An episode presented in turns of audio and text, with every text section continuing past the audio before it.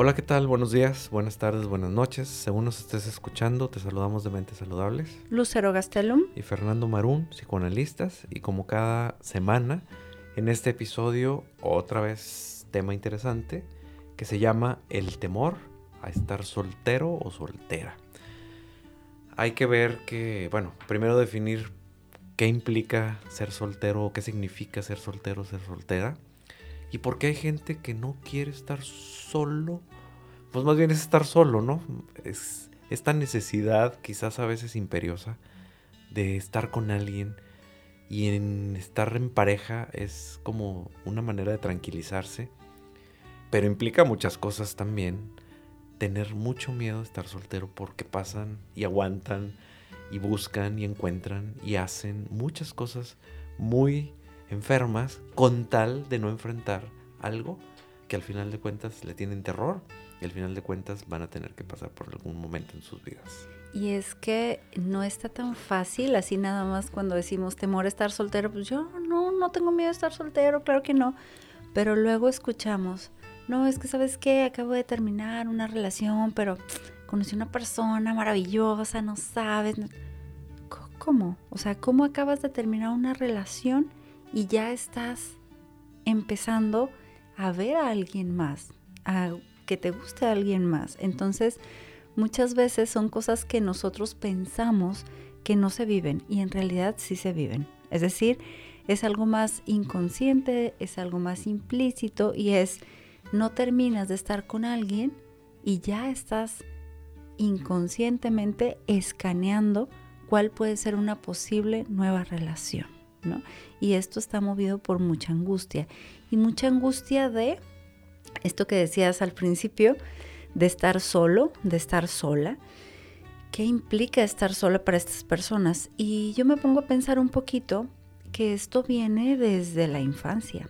Es decir, hay personas que cuando estaban bebitos, la relación con la mamá fue tan fuerte, fue tan dependiente, fue tan cercana, que nunca tuvieron la posibilidad de sentirse como independientes, autónomos, capaces y que quedaron como muchos hilitos pegados con la mamá. Entonces están esperando que alguien más, mamá slash pareja, empiece a tranquilizarlos, a nutrirlos, a decirles, ¿sabes qué? Es que yo estoy aquí para ti, es que juntos lo vamos a resolver, es que todas estas cosas influyen en cómo una persona de pronto dice, es que a mí me encanta estar en pareja. Es que a mí me gusta mucho estar en pareja. Es que yo en pareja soy la mejor versión de mí mismo o de mí misma. Entonces, esta parte sería empezar a analizar, bueno, si acabas de terminar una relación de pareja, cuál es la prisa o por qué te sientes movido o movida allá estar buscando a alguien más, ¿no? Y eso es el temor a estar soltero. No es que te dé miedo estar soltero, es que haces cosas para no estar soltero, ¿no? Para tener un compromiso o tener una pareja.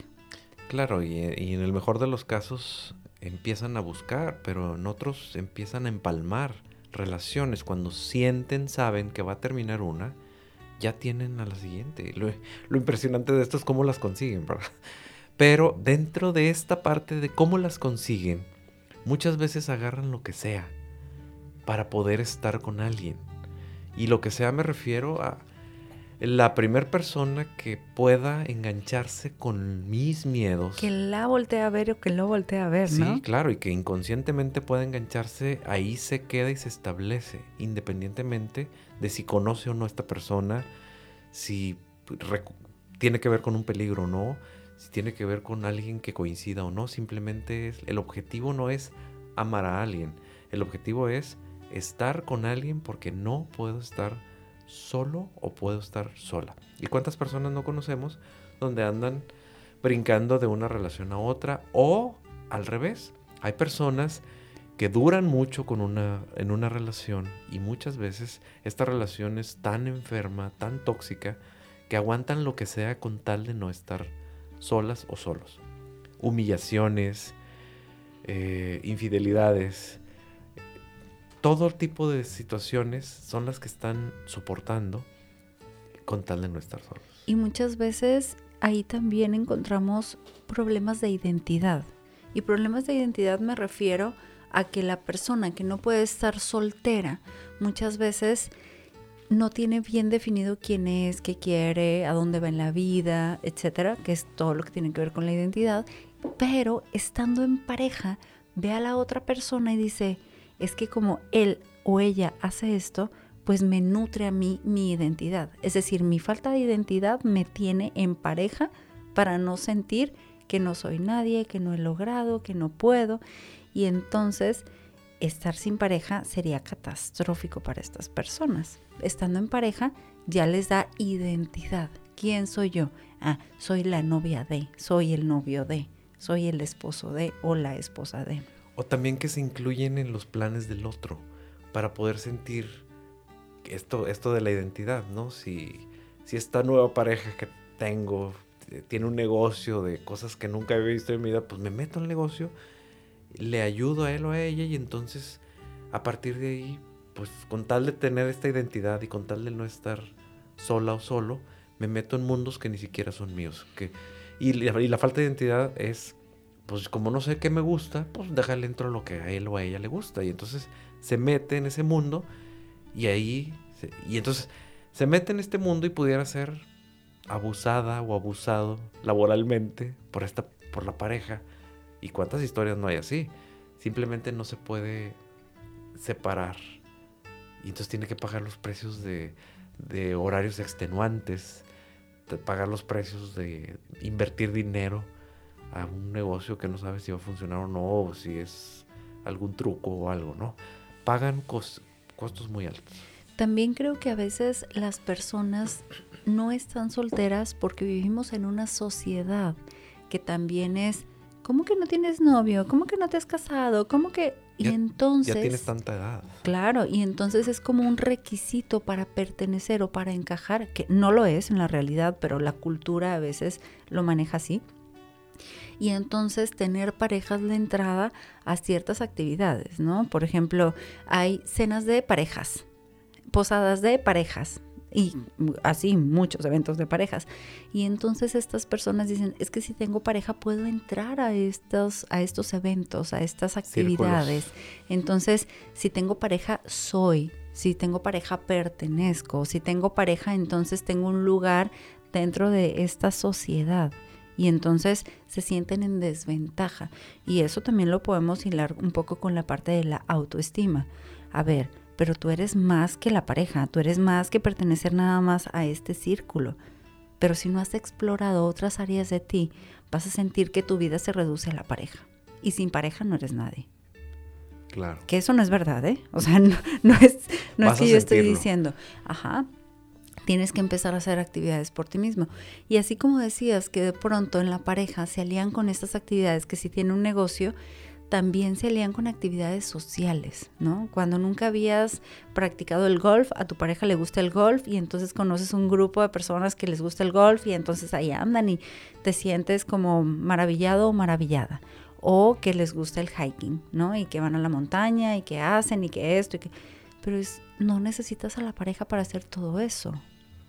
Pero hay una dependencia, o sea, las personas que pueden llegar a tener más características así, digamos que podríamos pensar que son un poco más dependientes. O sea, dependo que el otro haga para que yo haga. Dependo que el otro me invite para yo hacerlo. Dependo que el otro tenga la iniciativa y entonces yo me uno a eso, ¿no? Claro. Tienen tanto miedo estas personas a estar solas que muchas veces se vuelven muy celosas. Son inseguras. Y ahí se meten en problemas grandes porque pues van a estar cuidando su pareja como si fuera el gran tesoro y va a estar generando una angustia constante y una paranoia en la cual todo el mundo está viendo a mi pareja, aunque no sea cierto, va a estar viendo vigilante siempre, va a estar atenta, atento a esto y esto es un desgaste psicológico tremendo y esto es un desgaste también para la pareja, porque se va a sentir vigilada, se va a sentir presionada porque, oye, déjame respirar, oye, ¿qué te pasa, verdad? Entonces, también cambian en este, en este tipo de cosas. Se convierten en personas muy inseguras porque, ¿y qué va a pasar si un día mi pareja se muere? Entonces, ¿cómo le voy a hacer? Entonces se aferran mucho a, estas cosas, a cuidar, a, no pensar en que pudieran llegar a morir. Y en el fondo dicen, bueno, pues me voy a tener que conseguir a otra al precio que sea, pero pues imagínate los precios. No, y que de una otra manera es con el que te vas a encontrar o con la que te vas a encontrar, que pueda ser una pareja, pero el cómo vas a sufrir porque la vida no te garantiza que aunque puedas elegir a otra pareja va a quedarse para siempre. Entonces, esa es la otra parte como más delicada, que la vida va poniendo diferentes circunstancias que tú no puedes controlar y que si tú depositas tu seguridad en otro o en otra persona, entonces si en algún momento la vida decide que ya no va a estar esa persona a tu lado, te vas a sentir desmoronar. Entonces aquí la parte sería empezar a trabajar en ti, hacerlo desde ti, confiar en ti. Pero si no tienes una buena relación contigo y una seguridad, va a ser muy difícil que lo puedas hacer. Entonces el temor a estar soltero, creo que también, o soltera, está muy relacionada con una falta de relación contigo mismo. O sea, no hay una relación contigo mismo. Tú no existes para ti. El otro existe para ti. Y por lo tanto, si el otro existe para ti, pero tú no existes para ti, el otro va a ser más importante que tú mismo. Los, la estructura psicológica de una persona, ¿sí? Desde el momento en que la pareja no pudiera no existir, el sentimiento de vacío es tremendo, insoportable, porque siente que no tiene nada, que está vacía, que está vacío, y ese vacío se dispara una ansiedad tremenda y corre con la pareja para que lo pueda llegar a sentir que está viva, que está vivo, que está presente, etc. Entonces, ya no estamos hablando de si tiene o no tiene pareja, estamos hablando de trastornos, estamos hablando de cosas que se tienen que tratar en una psicoterapia o un psicoanálisis o psiquiátricamente, pero es momento de que estas personas empiecen a ver solamente la pareja como la pastilla que los mantiene en esta vida. Pero si nos están escuchando o si nos estás eh, entendiendo, es hay que buscar esta otra parte y para eso es este episodio. Bueno, una de las cosas para lo que es, es que entiendas que el origen de esto también tiene que ver con un trastorno, con un algo que tú tienes en tu estructura psicológica que necesita ser tratado, no con una pareja, tratado con una terapia, con un tratamiento. Es que la pareja sería como la aspirina. O sea, eso que te quita un poquito la molestia, el dolor, pero no se resuelve de fondo, ¿no? Y lo que se resuelve de fondo, ahorita que decías trastorno, pues podemos hablar de trastorno o un, tipo de apego, ¿no? Un tipo de apego que desarrollaste, inseguro, que a lo mejor puede ser un, tipo de apego ansioso, eh, un tipo de apego un poquito más ambivalente, en donde eso no tiene que ver con el presente, eso tiene que ver con todo tu pasado y cómo fuiste construyendo tu relación con las personas más cercanas de tu vida, que normalmente son los papás o los cuidadores, y a partir de ahí lo estás repitiendo y lo estás repitiendo con diferentes personas y hasta que no lo resuelvas no lo vas a dejar de repetir. Y si estás viendo a la pareja como una pastilla, entonces no es pareja, es solamente... Es pastilla. Es pastilla. y por lo tanto, tu vida emocional no va a ser satisfecha lo suficiente porque no hay una pareja, realmente hay un gancho. Así es. Y ahorita que estabas hablando de cómo esta pareja y todo lo que, lo que digamos que tienen que sacrificar o pagar por tener una pareja, yo pensaba un poco en la parte de la dignidad. O sea, hasta dónde la persona que no puede estar soltera pone en juego su dignidad. Y su dignidad es el valor de ser persona, o sea, de, mi valor de ser yo mismo, ¿no? Y qué cosas estás haciendo para denigrarte solo por tener esa pareja. Y al final del día, estés con esa pareja o no, te vas a sentir poca cosa. no porque seas poca cosa, sino porque tú mismo o tú misma estás haciendo cosas para ser poca cosa y eres y vas a ser el platillo favorito de los psicópatas y las psicópatas.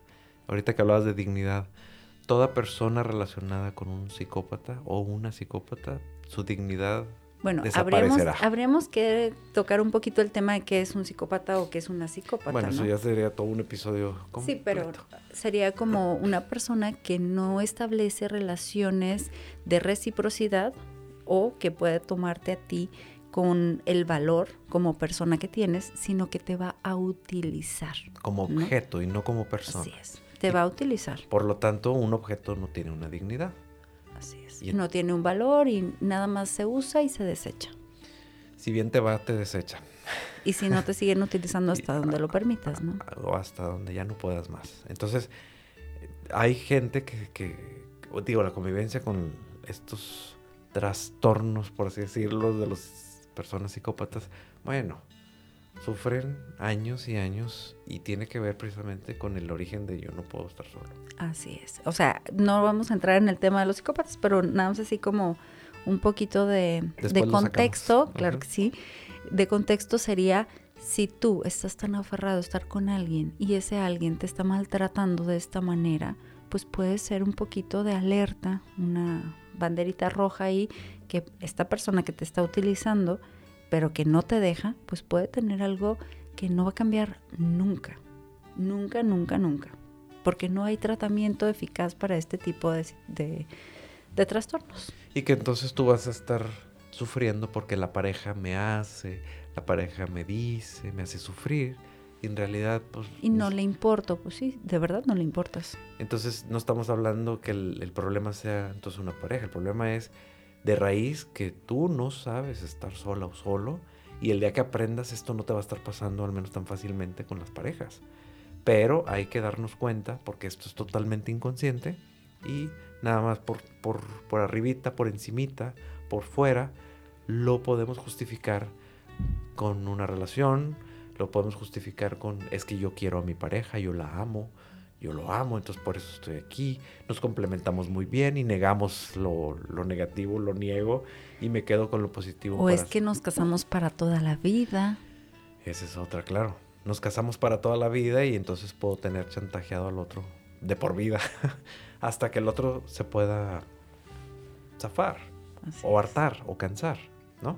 entonces, tiene que ver con estas cosas que, que no todo es por la pareja, tu sufrimiento, sino tiene que ver con estos miedos que se van a reflejar en una relación de pareja y que todo lo vas a querer resolver en la relación de pareja y que la resolución no está ahí, está en la historia, está en tu estructura psicológica. Y también ahorita que decías esto es, si siempre estás esperando que la pareja te resuelva, estás también tomando una, un rol como de hijo que estás esperando que tus papás te resuelvan. Es decir, también caes en la parte de la inmadurez, que en otro capítulo ya habíamos platicado un poco, de cómo la soltería también es ser inmaduro, pero también la dependencia a la pareja o no querer estar soltero y querer que el otro te resuelva también es una parte de inmadurez, en donde estás esperando que el otro se haga responsable de tus sentimientos, pensamientos, percepciones, metas, etc. Y el otro no se va a poder hacer responsable nunca de ti. O al revés, que tú te hagas responsable por el otro para poderlo conservar o poderla conservar y hagas... Eh, es que hay gente que hace hasta empresas para poder darle gusto al otro o sea, para que no se vaya. Para que no se vaya. Y entonces es increíble cómo el potencial lo, hacen extremo y haces, llegan a hacer cosas que nunca se imaginaron que fueran capaces de hacer. Y no por ellos mismos, sino por la pareja. Pero como no le dan un valor, porque es de la pareja, es para la pareja. Y es más, a veces ni siquiera lo reconocen. No, lo construimos entre ambos. O no, sin su apoyo yo no lo hubiera logrado. Entonces, ni siquiera se pueden dar eso porque le tienen que dar el mérito. el mérito al otro, porque si no se me va. Y si se me va, entonces me voy a enfrentar a lo que tanto miedo yo le puedo tener a esto. Que es a mí mismo, ¿no? Que es a mis, así es, a mí mismo y a mis propios vacíos y miedos. Así es. Bueno, pues vamos a, a dejarle aquí todas las personas en Monterrey, su área metropolitana, que quieran una consulta presencial en nuestros consultorios pueden marcar al teléfono 81 81 79 82 29 o en el resto del país en línea o el resto del mundo también en línea, en donde nos pueden localizar. Nos encuentran en Facebook en Mentes Saludables o en Instagram en arroba Mentes Saludables MX. Muy bien, pues muchas gracias. Gracias a ti, Fernando. Nos vemos pronto. Bye. Bye.